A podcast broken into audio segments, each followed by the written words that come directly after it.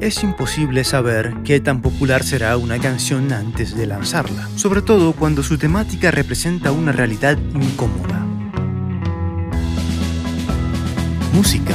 Más. Más. Más. Ok, esa no. Historias. Hoy, en lo que ocultan las canciones, Miedo a la autodestrucción, la historia de Zombie. Una plantilla para el horror.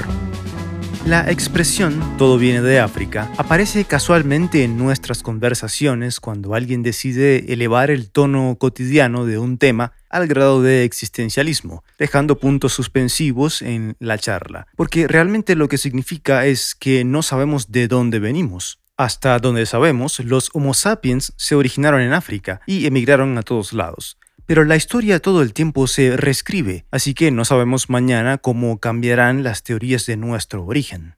Pero algunas historias sí se pueden rastrear, como la que funde los conceptos de la muerte, la esclavitud, la religión y termina integrándose a la cultura popular, el cine y la música. La historia de los zombies. Cuerpos resucitados de gente fallecida aparecen en el folclore a lo largo de la historia, demostrando nuestra obsesión con engañar a la muerte.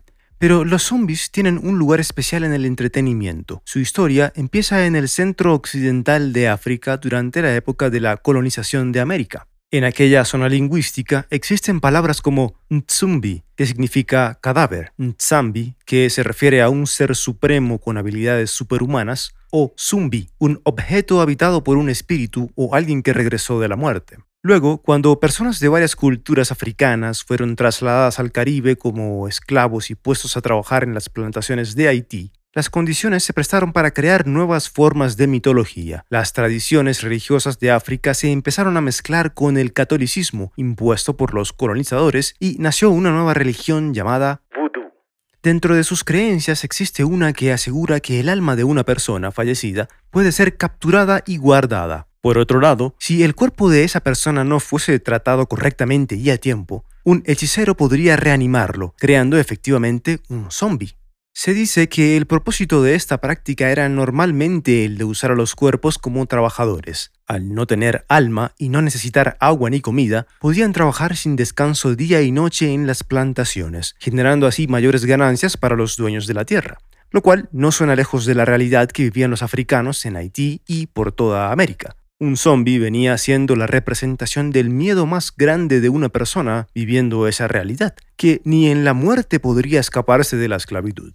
Por eso para los haitianos el término original representa no una criatura de terror, sino una víctima que merece simpatía. Luego, en 1925, vino la ocupación de los Estados Unidos en Haití y el mito se convirtió en guion de cine. Entonces, en 1932, sale la película White Zombie, la historia se desarrolla en Haití y cuenta el drama de un tipo que intenta rescatar a su prometida de un malvado maestro vudú que usa zombies para trabajar en su fábrica de procesamiento de azúcar. En este punto, los zombies todavía no tenían la típica apariencia de cuerpos en descomposición con ganas de comer gente. Eran apenas seres encantados bajo el control de un amo. Hasta que llegó en 1968 La Noche de los Muertos Vivientes, una película donde un grupo de jóvenes intenta escapar de una horda de zombies lentos pero letales y con un deseo insaciable por la carne humana. La fascinación por la película terminó influenciando a contadores de historias de las generaciones siguientes, creando todo tipo de adaptaciones, cambiando la óptica de los zombies de víctimas de la esclavitud a monstruos y creando una plantilla para el horror durante 30 años. Con los zombies como fenómeno cultural, la muerte se presenta dentro de un contexto sobrenatural. Pero cuando la banda irlandesa The Cranberries usó en los 90 esta palabra para dar título a la canción más popular de su carrera, no pensaban en una fantasía de terror, sino en el miedo real de que su gente se matara entre ellos mismos. A lo largo de la historia de la humanidad, las personas siempre hemos deseado pertenecer a un lugar y a una comunidad que nos represente. Para muchos, el orgullo de haber nacido en un lugar sobreescribe el aspecto físico genéticamente heredado. Pertenecer es importante, pero cuando se eleva la necesidad de conservar una cultura y se amplifica el miedo de perder sus tradiciones, florece el etnonacionalismo, donde el concepto de nación está definido por la etnia original o la que más siglos lleve habitando un lugar. Es decir, que la propiedad de una tierra es exclusiva de quien la heredó, no de quien se la apropió ni de los que llegaron después. Hay una cultura, una religión, una idea política generalmente aceptada, un idioma o una familia lingüística, una filosofía, una forma de hacer las cosas y sobre todo un origen común. En un territorio etno-nacionalista, las transformaciones toman cientos de años y no se dan abruptamente a causa de otras culturas. Quienes llegan de afuera con otras costumbres pueden quedarse, pero al hacerlo adquieren el estatus de ciudadanos de segunda clase, lo cual suena exactamente como lo que es. Personas sistemáticamente discriminadas para que sus culturas no crezcan en el territorio ajeno. Este tipo de posiciones radicales, bien justificadas o no, usualmente terminan mal. Se generan tensiones entre secciones de una misma sociedad y conflictos que duran años. Como en Irlanda, donde una guerra entre el norte y el sur mantuvo a la isla bajo constante preocupación de escalamiento durante 30 años. La canción más agresiva. Por décadas, la República de Irlanda e Irlanda del Norte se han mantenido separadas la primera como independiente, la segunda como parte del Reino Unido. Los de la República quieren unir el territorio bajo una filosofía católica y los del norte prefieren permanecer protestantes y fieles a la corona británica.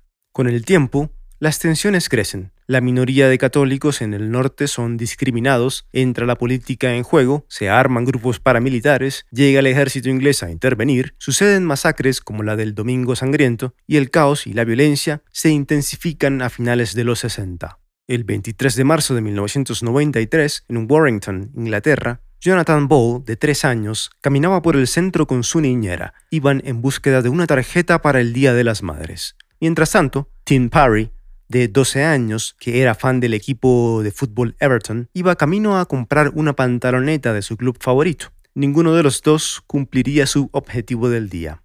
El ejército paramilitar republicano irlandés había planeado un ataque ese día. Dos bombas escondidas en canecas de basura en Warrington detonarían como parte del mensaje político reforzado durante años. Inglaterra debía retirar sus tropas de Irlanda. Las explosiones afectaron a 58 personas, dos de ellas murieron, los niños Jonathan y Tim.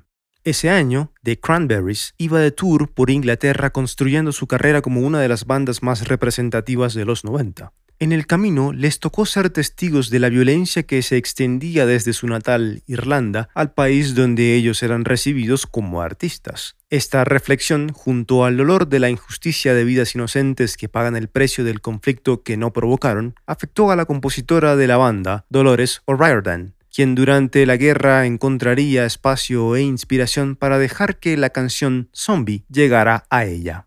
Dolores sintió que las circunstancias demandaban una composición. Entonces empezó con los acordes básicos de guitarra acústica, pero en medio del tour inglés no logró terminarla. De vuelta en Irlanda, una noche, regresando a su apartamento, dejó que las palabras llegaran a ella en el estado mental que habían provocado las bombas y en unos minutos nació la primera versión de Zombie, llamada en el siguiente ensayo, Dolores presentó la canción al resto de la banda y la guitarra acústica fue traducida en eléctrica.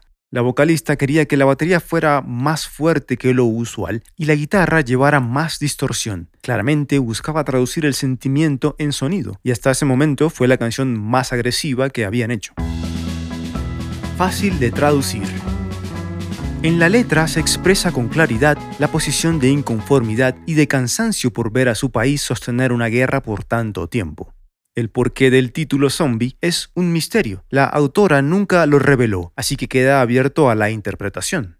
Para unos se refiere a los niños que murieron en el ataque, para otros es la imagen que te queda en la mente después de ver las fotos de la gente herida en el conflicto. Sin duda, la canción es política y crítica de las fuerzas paramilitares llevando a cabo estos ataques. Su escritora sostiene que si bien son de su tierra, ellos no la representan. Trataba de gritarle al mundo que el problema son los gobiernos, no la gente, pero no esperaba que el mundo escuchara, porque no esperaba que la canción fuera tan popular pero siempre son los consumidores los que deciden cuando se obsesionan con algo y salen a comprarlo en masa. Todo el mundo en la disquera presionaba para que no lanzaran esa canción. Era muy delicada la situación. Todos querían ser políticamente correctos. Temían que la canción no tendría éxito en la radio, que no era el momento. Incluso, según el manager de la banda en aquella época, la disquera le ofreció a Dolores un cheque de un millón de dólares para que trabajara en otra canción. Ella lo tomó y. Contra todas las recomendaciones, la canción salió al aire y fue un hit, el más grande que tuvo la banda. Además, coincidió con el proceso de cese al fuego del ejército paramilitar irlandés, anunciado un mes antes. Para los jóvenes de los 90 en otras partes del mundo, probablemente el valor de la canción estaba en la música, en el trabajo creativo como tal, y en el sonido reconocible del rock de la época, más que en la letra. Sin embargo, al hacer a un lado lo específico de la inspiración, la situación de guerra e inconformidad por el daño que causa en los inocentes siempre fue fácil de traducir a la realidad de cualquier país luchando con el miedo a la autodestrucción.